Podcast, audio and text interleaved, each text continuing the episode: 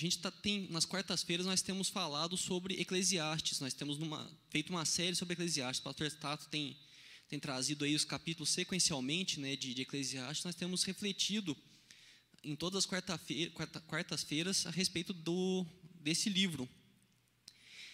E, e, eu gosto muito de Eclesiastes, é um livro que eu gosto demais, assim, porque Primeiro que eu acho muito interessante o ponto de vista de Salomão, né? Salomão viveu muito, conheceu muito, ele está no final da vida dele e ele começa a olhar para trás e ver quantas coisas à toa né, que, que aconteceu na vida, quanto, quanta energia que ele investiu em coisas que não, não dariam resultado, quanto, quanto tempo, quanto esforço que ele dedicou a coisas que não resultaram em nada.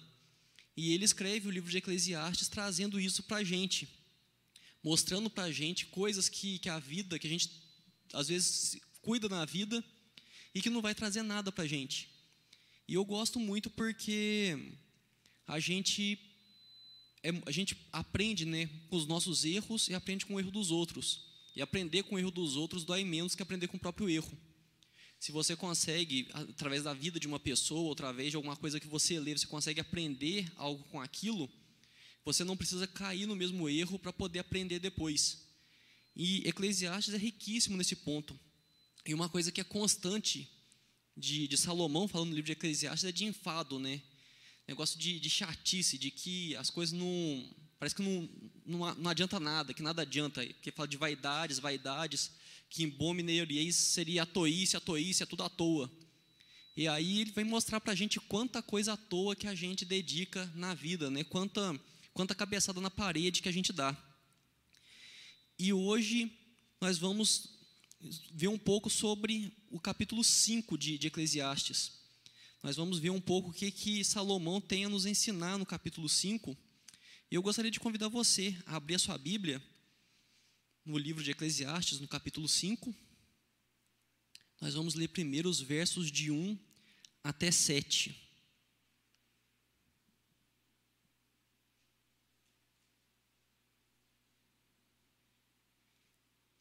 Eclesiastes 5, de 1 a 7.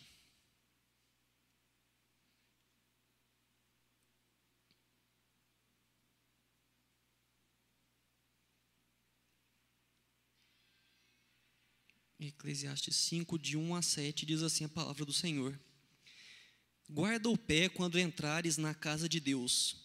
Chegar-se para ouvir é melhor do que oferecer sacrifícios de tolos, pois não sabem que fazem mal. Não te precipites com a tua boca, nem o teu coração se apresse a pronunciar palavra alguma diante de Deus, porque Deus está nos céus e tu na terra. Portanto, sejam poucas as tuas palavras, porque dos muitos trabalhos vêm os sonhos, e do muito falar palavras nécias. Quando Deus, quando a Deus fizeres algum voto, não tardes em cumpri-lo, porque não se agrada de tolos. Cumpre o voto que fazes.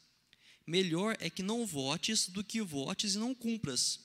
Não consintas que a tua boca te faça culpado, nem digas diante do mensageiro de Deus que foi na advertência. Por que razão se iraria Deus por causa da tua palavra, a ponto de destruir as obras das tuas mãos? Porque, como na multidão dos sonhos há vaidade, assim também nas muitas palavras tu, porém, teme a Deus. Vamos orar mais uma vez? Senhor Deus, Pai, obrigado pelo culto que estamos prestando a Ti, Senhor Deus, obrigado pelo privilégio de poder te cultuar, de com portas abertas, Senhor Deus, declarar como nós, nós te amamos, Senhor Deus, como nós gostamos de te servir, ó Pai. Em gratidão a Ti, nós te pedimos por direção, Senhor Deus, que a palavra ministrada aqui, que venha de Ti, Senhor, e que essa palavra encontre terreno fértil nos corações, ó Pai, que ela possa vir a gerar transformação de vidas, que ela possa resultar em salvação, Senhor Deus, que o Teu Santo Espírito use, Pai, cada palavra que for pronunciada aqui, Senhor Deus, para a honra e para a glória do Teu Santo Nome e para a expansão do Teu reino. No nome santo de Jesus que oramos. Amém.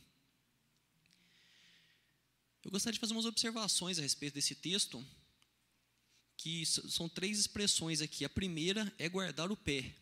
Eu achei engraçado, acho engraçado essa expressão até. Mas esse guardar o pé seria alguma coisa tipo de ficar esperto. Ou, como diz aqui em Minas, de ficar veiaco né, com, com a situação. Quando ele fala para guardar o pé, é para que você pense bem no que está fazendo, que você entenda o que você está fazendo, você não sair fazendo as coisas sem pensar de uma forma inconsequente. Então, guardar o pé é ter consciência das coisas que você está fazendo.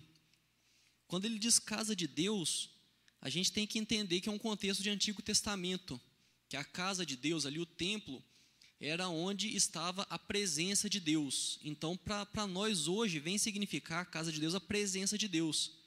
E Deus está em todo lugar, a gente entende isso. E pelo sacrifício que foi feito por Jesus na cruz, quando ele pagou o preço na cruz para que nós fôssemos salvos, nós podemos ter um relacionamento com Deus aonde quer que a gente esteja. Então, quando ele fala para guardar o pé, né, para a gente ficar veiaco, é quando a gente estiver relacionando com Deus, quando a gente se chegar na presença dele. Para a gente não chegar na presença de Deus e sair falando pelos cotovelos, coisa que a gente não seria capaz de cumprir. E depois, no verso 1 ainda, ele fala de ouvir. E esse ouvir não é simplesmente escutar, simplesmente estar no lugar e ouvir uma palavra, ouvir uma exposição da palavra, ouvir um sermão, ouvir um estudo. Esse ouvir tem o sentido de obedecer, de não só escutar aquilo, de receber essa palavra, mas colocar essa palavra em prática na vida. Então, relendo ali o verso 1, guarda, guarda o pé, né? Você, você fica esperto, esteja atento quando entrares na casa de Deus, quando chegar na presença de Deus. Chegar, chegar na presença de Deus para ouvir, para obedecer, é melhor do que oferecer sacrifícios tolos. E essa primeira parte que nós vamos falar é a respeito disso. A gente vai trazer esse texto para a nossa vida a partir desse ponto de vista. Da gente cuidar, da gente estar atento para chegar na presença de Deus e para estar tá muito mais focado em obedecer do que na parte de sacrifícios, na parte de, de oferecer sacrifícios ou de fazer votos, né, como diz um pouco à frente aqui. E uma coisa que é muito importante para a gente estar tá refletindo nisso é que não é proibido fazer votos. Às vezes a gente chega numa, num ponto assim que a gente acha que não pode fazer votos, né? Que fala assim, ah, não, eu vou passar um tempo sem, sem tomar refrigerante, vou ficar um tempo sem comer carne, vou ficar um tempo sem fazer alguma coisa ou outra. Isso não é proibido.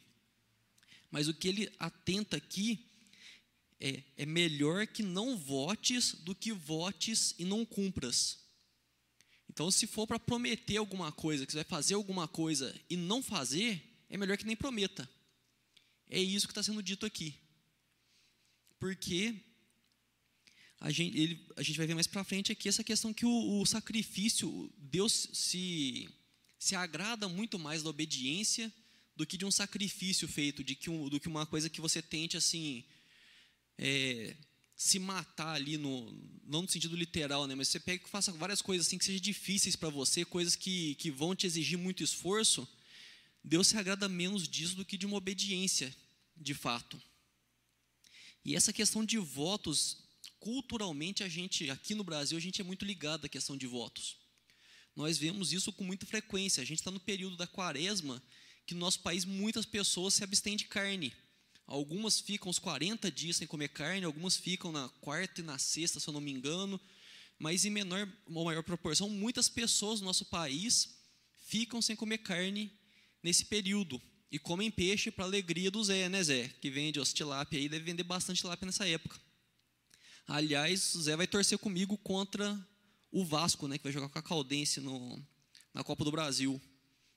Vai ser muito bom se ganhar.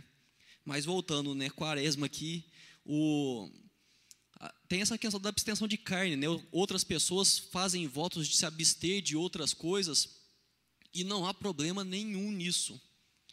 O problema, como diz o texto, é não cumprir. Se você se propõe a fazer um voto, se você se propõe a fazer, a se abster de alguma coisa, então que você cumpra isso. Uma outra questão que a gente tem muita ligação com, com, a, com a ideia de votos é que a nossa, a nossa cultura ela tem muita influência também de religiões de matriz africana, que tem muita ideia de você oferecer algum sacrifício, de você oferecer, ele tem as oferendas e tudo mais. E isso tudo vem porque culturalmente, isso de uma forma geral no mundo, a gente tem muito uma lógica de dívida. A nossa vida, ela é muito pautada em uma lógica de dívida. Você faz alguma coisa para receber outra. Se você quer receber algo, você tem que fazer algo antes. Nada vem de graça. Você, você trabalha para receber o seu dinheiro. Você pega, você quer conquistar uma pessoa, você vai agradar essa pessoa. A gente vive numa lógica de dívida. Que você tem que pegar, você paga para receber. E é assim que é a nossa vida toda. Se você for parar assim na sua, no seu cotidiano, você pega sua vida ali da, das 8 às 5, é basicamente isso que você faz. Você faz alguma coisa para receber outra. E a gente coloca isso na nossa cabeça, a gente começa a levar isso para o nosso relacionamento com Deus. E é aí que mora todo o perigo. Porque Deus não trabalha desse jeito. Deus não trabalha assim. Às vezes a gente começa a entender que a gente, através de, de votos ou através de coisas que a gente faça, não necessariamente votos, mas assim: ah, não, eu vou começar a servir mais na igreja, eu vou começar a fazer tal outra coisa, porque Deus vai gostar mais de mim. E com Deus não funciona isso. Como eu falei no domingo, o amor de Deus é incondicional, você não consegue comprar o amor de Deus. Você não consegue chantagear Deus para que ele goste de você. Você não pode não tem como você criar uma situação para fazer que Deus esteja obrigado a fazer alguma coisa por você. E é nisso que é o grande problema. Se você quiser fazer um voto, fazer alguma coisa para expressar sua gratidão a Deus, ou para que você possa né, mortificar a sua carne, para que você esteja mais próximo dele através de um jejum, de algo assim, é uma coisa.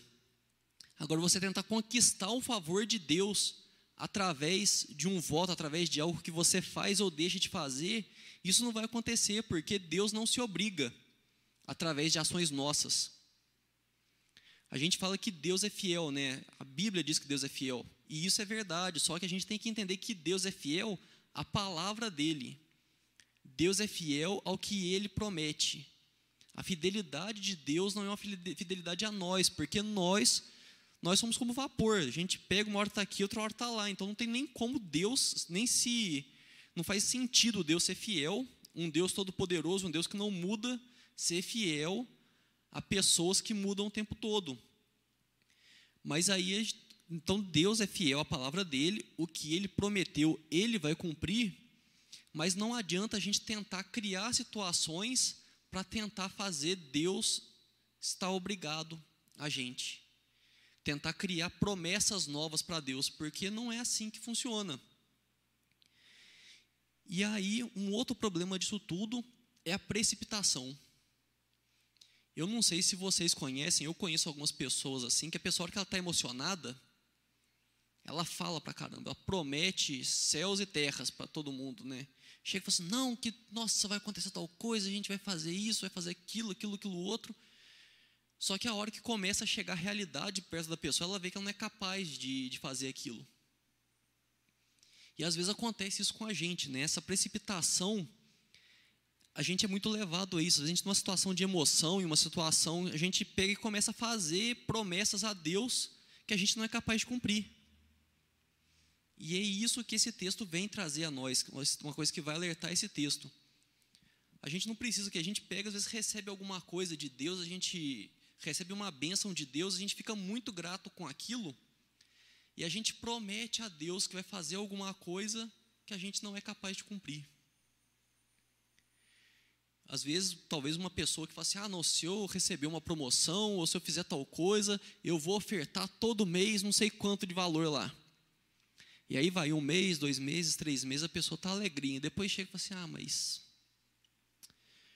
Será que é para tanto mesmo?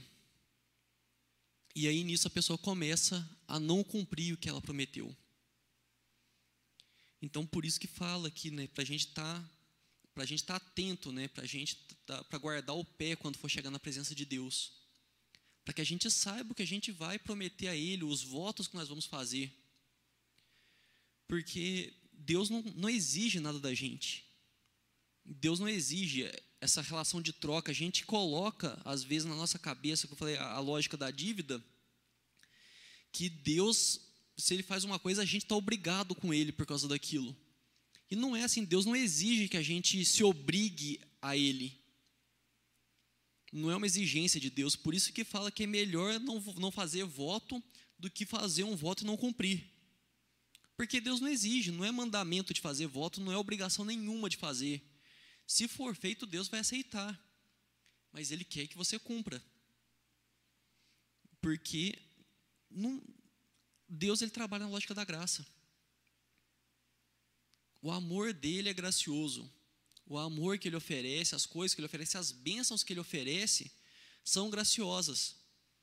Ele não faz nada por obrigação, ele não faz nada por retribuição.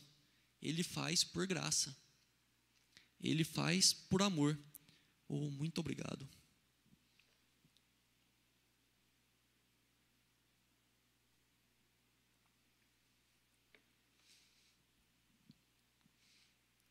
Deus ele vai trazer para a gente essa ideia de que a nossa relação com Ele é de obediência. Tem um versículo que está em 1 Samuel 15, 22, que fala que é melhor obedecer do que sacrificar. O contexto desse versículo é que foi dada uma palavra para Saul, que era rei de Israel na época, para invadir os povos vizinhos e matar todo mundo. Todo mundo, gente animal, matar tudo. Essa era a ordem, porque Deus estava levantando Israel como juízo sobre aquele povo. Então a ordem de Deus era para que acabasse com aquele povo. E aí, a hora que chegou lá, Saul, ele viu umas ovelhas e uns bois gordos lá, falou assim: Nossa, vai ser bom sacrificar isso para Deus. E aí, o que, que ele faz? Em vez de ele matar os animais que tinha sido ordenado que ele matasse, ele resolve oferecer em sacrifício. E aí que vem a palavra que é melhor obedecer do que sacrificar. A gente vê no Antigo Testamento a ideia de sacrifício. O sacrifício ele vai, ele vai ser uma, uma ilustração, vai ser uma, uma forma de mostrar Jesus que viria depois. Era sacrificado ali animais, era sacrificado cordeiros, para mostrar que era preciso que sangue fosse derramado para que se pagasse o sangue do pecado.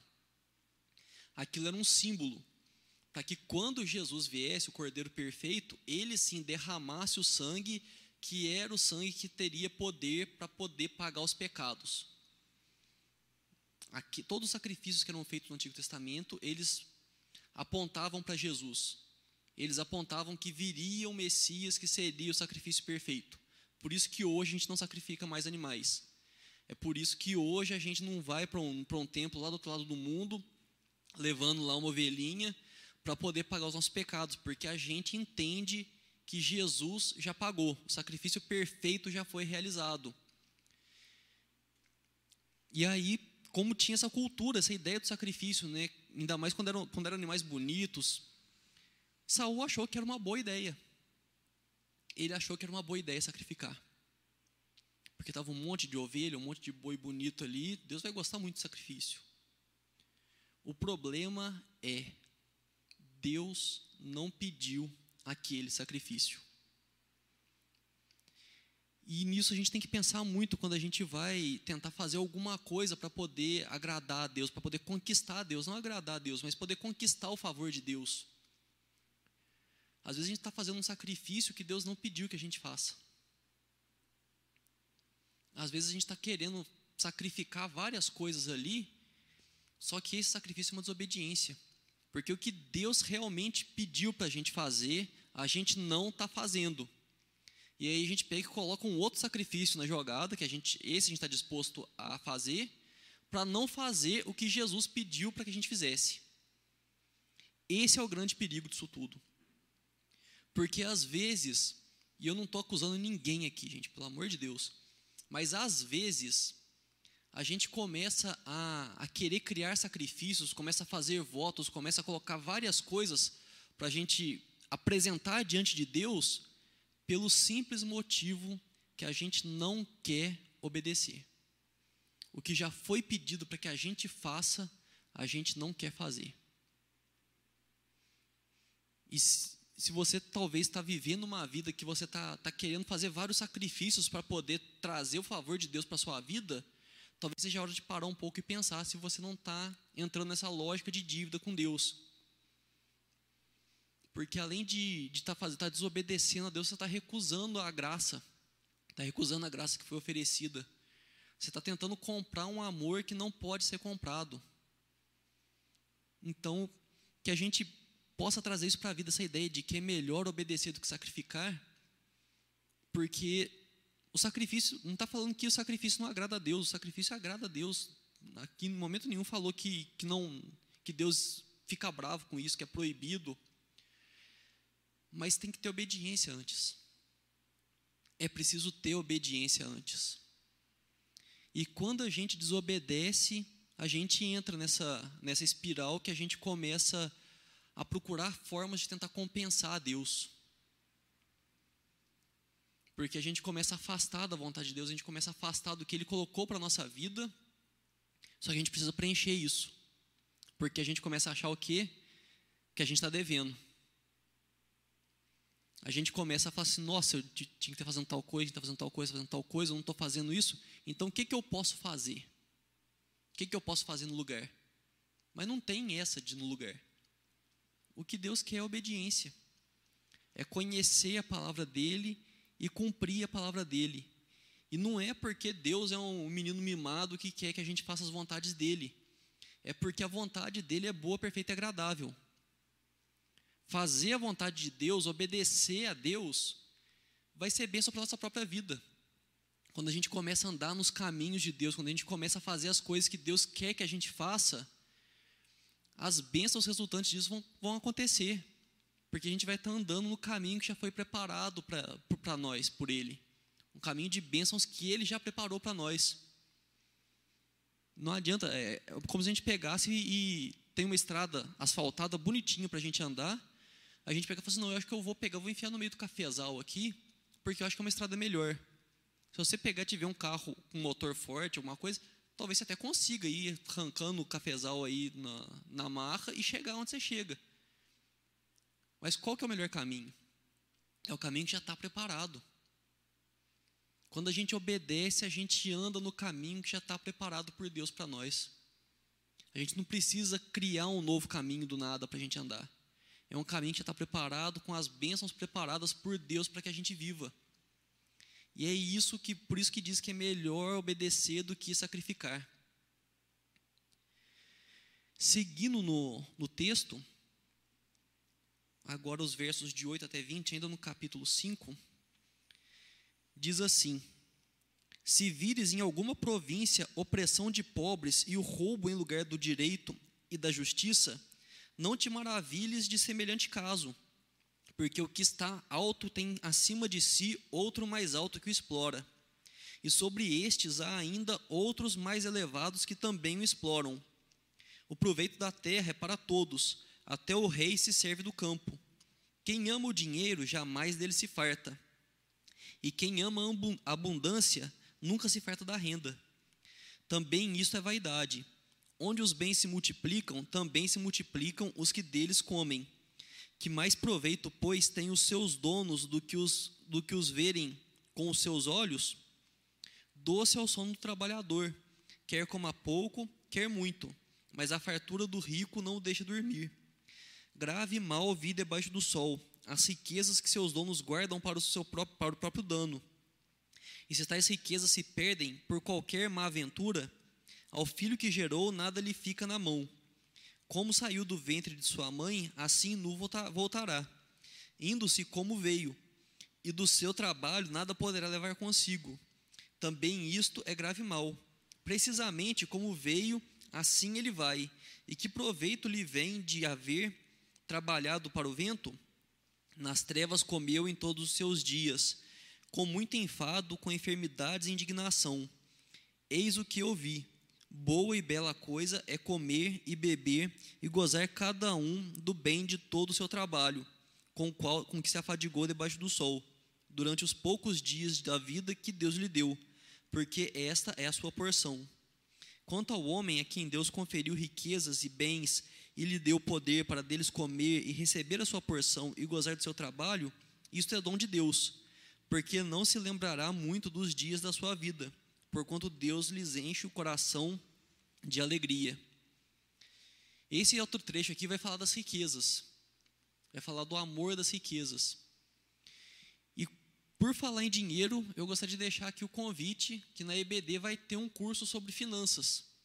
A gente vai falar um pouco agora aqui, rapidamente, sobre a nossa relação com o dinheiro, mas se você quiser ver uma, uma, um estudo detalhado sobre a nossa relação com o dinheiro, como administrar o nosso dinheiro de uma forma que glorifique a Deus.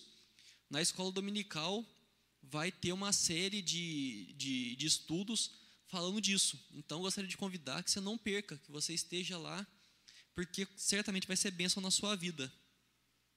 Mas, voltando ao texto, a primeira coisa que a gente tem que deixar claro toda vez que a gente fala de riqueza na Bíblia é que o problema não é ser rico, o problema não é a riqueza, o problema é o amor à riqueza, o problema é o amor ao dinheiro.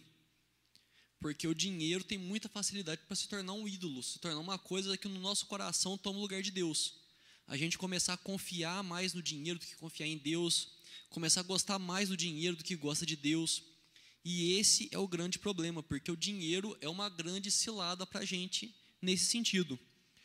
Se a pessoa é rica, mas ela consegue colocar o dinheiro no lugar dele, consegue fazer o dinheiro servir a ela e ela não servir ao dinheiro, tudo bem, sem problema nenhum. O problema é quando a relação inverte e a pessoa passa a servir ao dinheiro.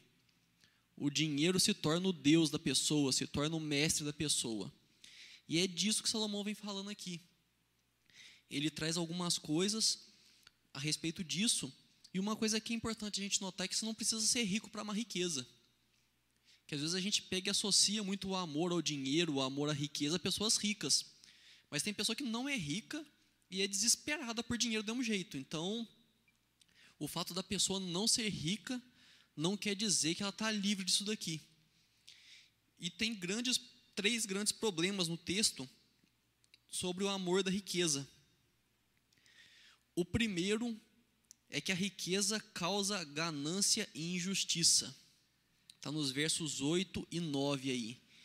Ele vai falar uma coisa que que é muito real, assim, que a gente vê. Se, se você está sendo, tá sendo oprimido por alguém, essa pessoa provavelmente está sendo oprimida por outra, e essa outra por uma terceira ainda, ou quarta, perdi as contas.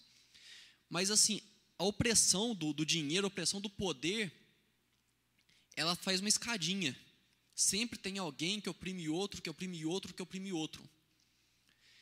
E sempre vai ter alguém reclamando, a pessoa vai estar reclamando que tem alguém que explora ela, e isso é verdade. Isso, infelizmente, é verdade. Quanto mais pobre você for, mais provável é que tenha mais gente explorando. Né? Você vai ficando mais rico aí, é menos gente explorando, mas provavelmente, a menos que você seja multibilionário, tem alguém te explorando. Em algum, algum lugar dessa escadinha aí. E aí eu acho legal que no verso 8 tem a expressão aí, não te maravilhes. E em outras traduções, talvez acho que fica mais claro que é não fique admirado, está na nova Almeida atualizada, e na NVI está não fique surpreso. Quando diz aqui, né, se vê alguma província em opressão de pobres e o roubo em lugar de direito. Ou seja, se você vê opressão, fala para a gente não ficar surpreso.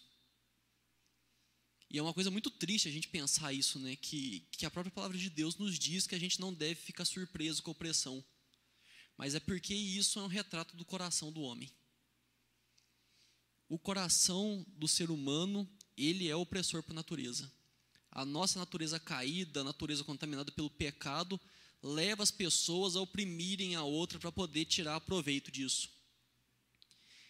E desde lá de Salomão fala que não é para ficar surpreso com isso.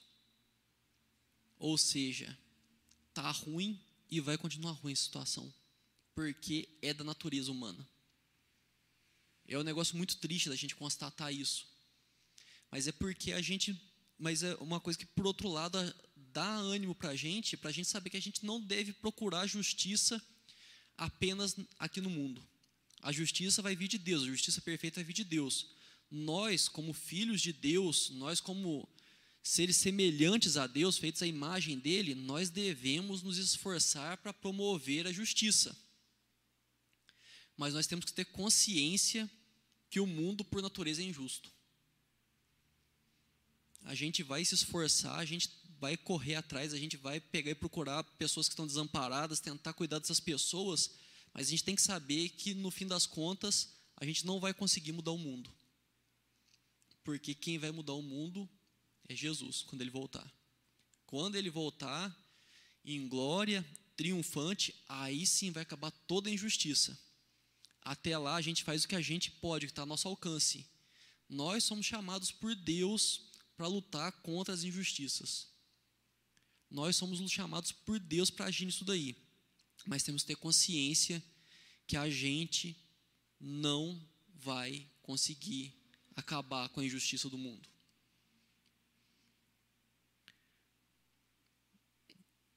Uma outra coisa que o texto nos mostra é que as pessoas que amam o dinheiro não conhecem limites para protegê-lo.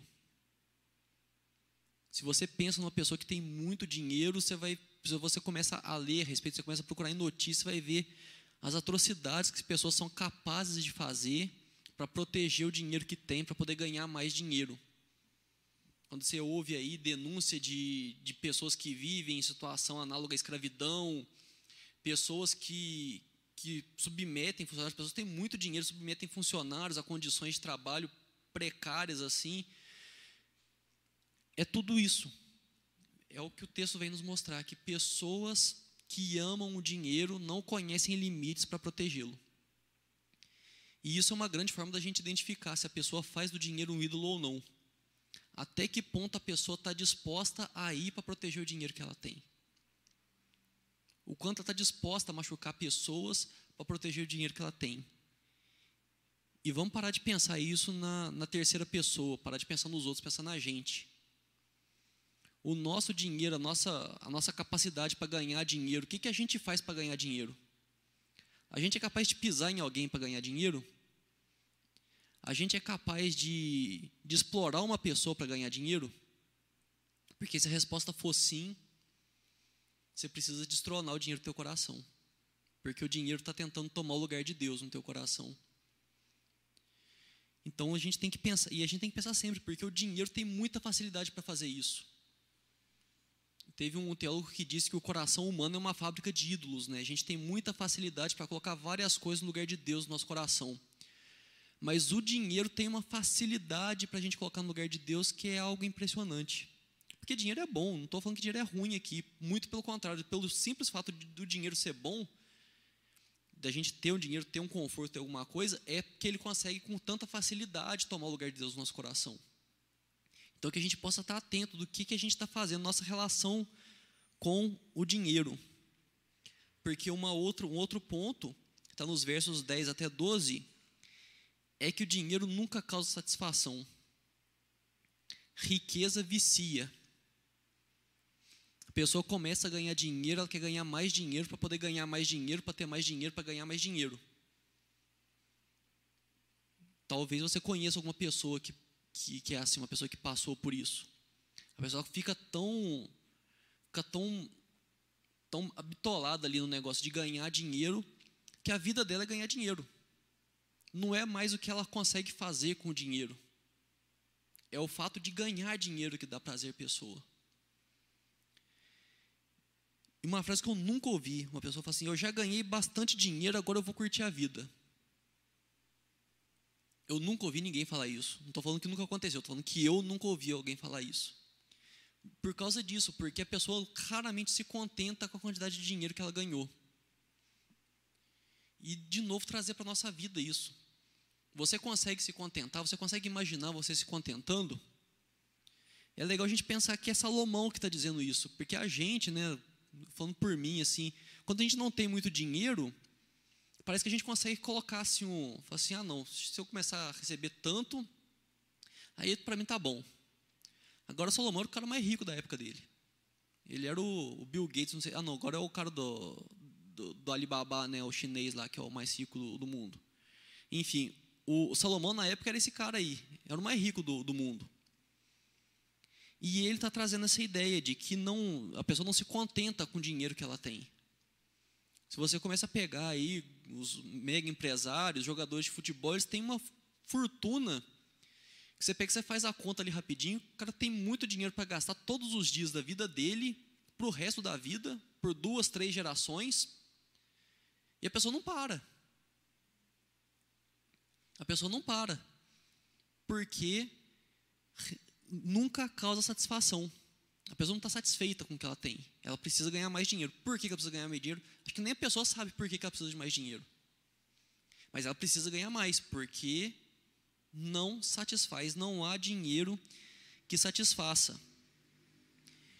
E por fim, no, por fim não, né, no, o, último, o último problema, que está nos versos 13 até 17, que fala que dinheiro é uma possessão insegura.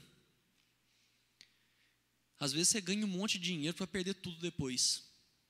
E não precisa ganhar muito não, né? Que que tem até um meme, eu já vi várias vezes que fala né, na internet, fala assim, pobre não pode chegar no fim do mês e falar que sobrou um dinheirinho que o gás acaba. E é muito isso, né? Dinheiro, o dinheiro some da nossa vida. Você está com dinheiro ali, você fala assim, não, agora vai dar para fazer tal coisa. Acontece um imprevisto e você não tem mais aquele dinheiro.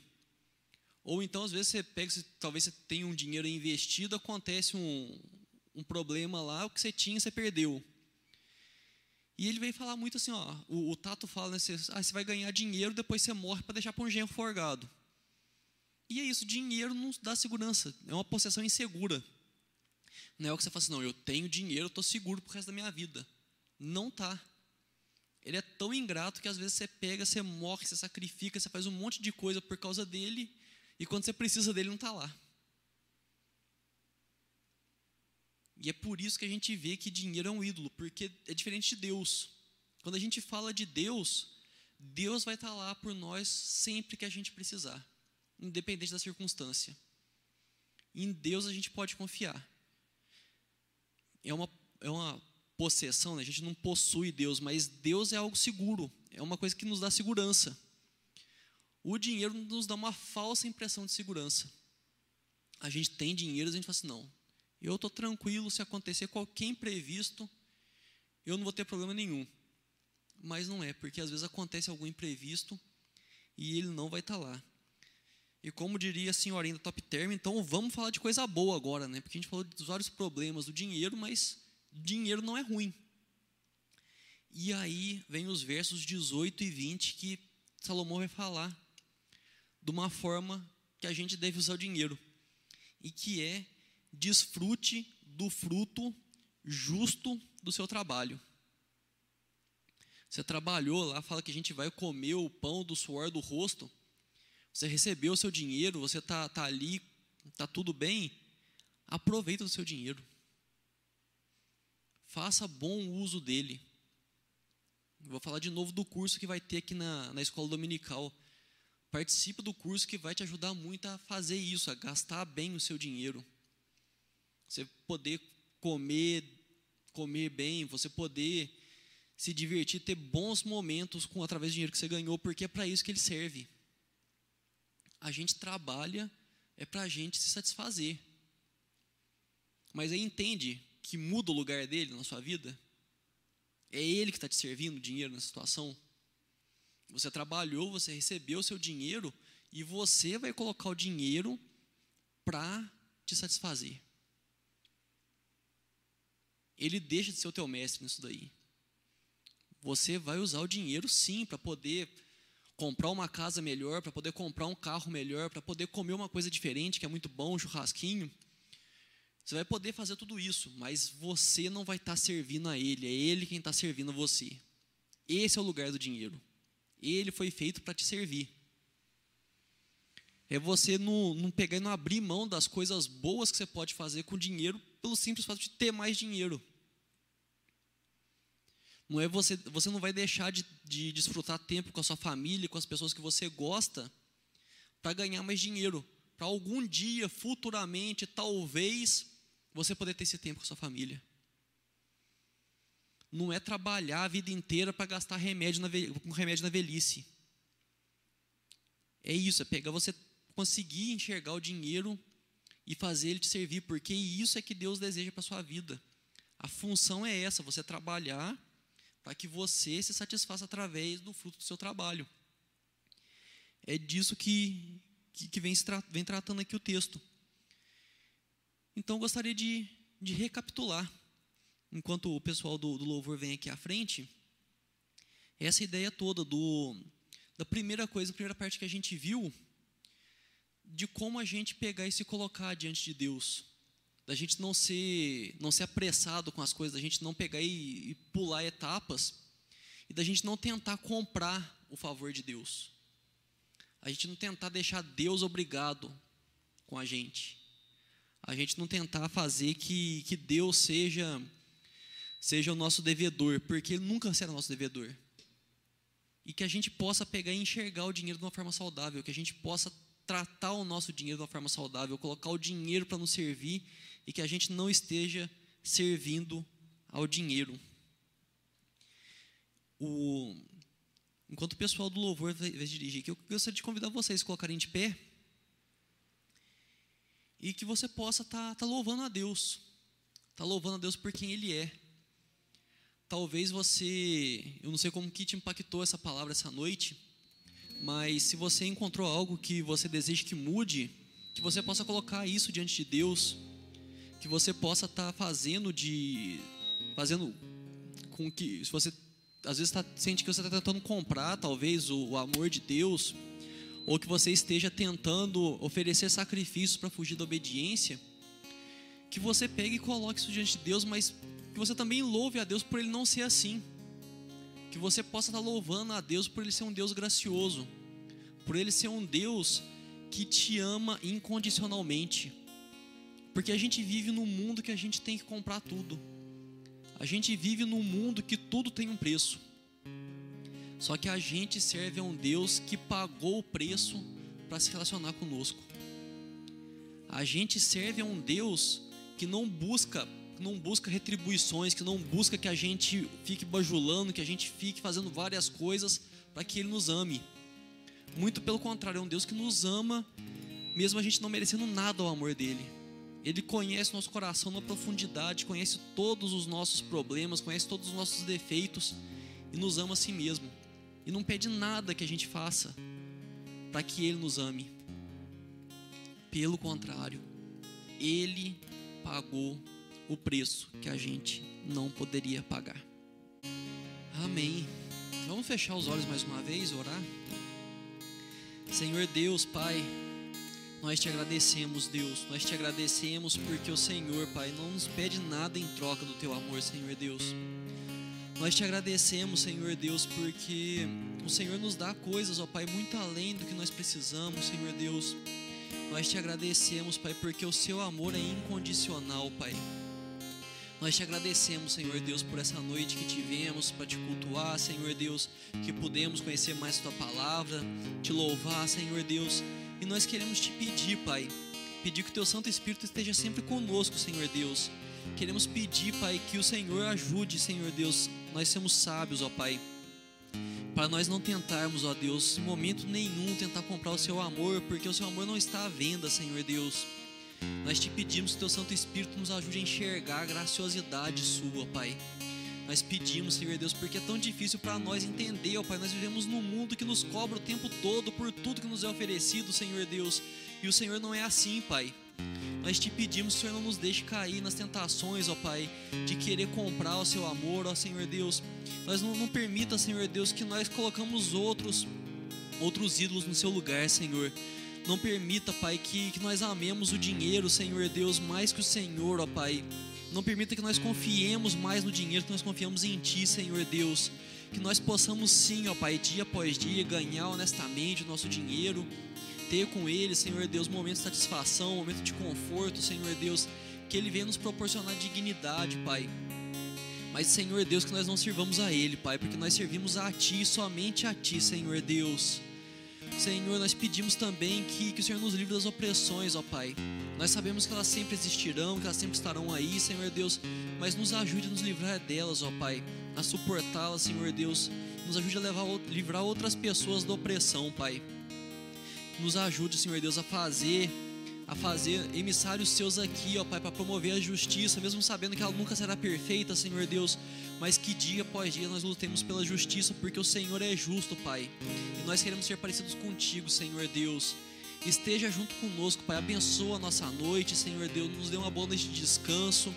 Nos dê, ó Pai, uma noite de contentamento, Senhor Deus. Que chega nas nossas casas, nós possamos enxergar tudo que o Senhor tem feito por nós, ó Pai nós possamos enxergar a sua bondade, a sua misericórdia em cada ato, Senhor Deus. Esteja conosco, Pai. Abençoe cada pessoa aqui. O Senhor conhece as lutas, as dificuldades de cada um. Esteja à frente, Senhor Deus. esteja à frente, esteja também ao lado, Pai, mostrando que o Senhor está aí em todas as lutas, ó Pai, que o Senhor tem junto, esteja junto delas, ó Pai. No nome santo de Jesus, Senhor Deus, nós te pedimos, Pai, que o teu Santo Espírito esteja sempre conosco, que nós possamos enxergar as coisas com os seus olhos, Pai. No nome santo de Jesus que nós oramos. Amém.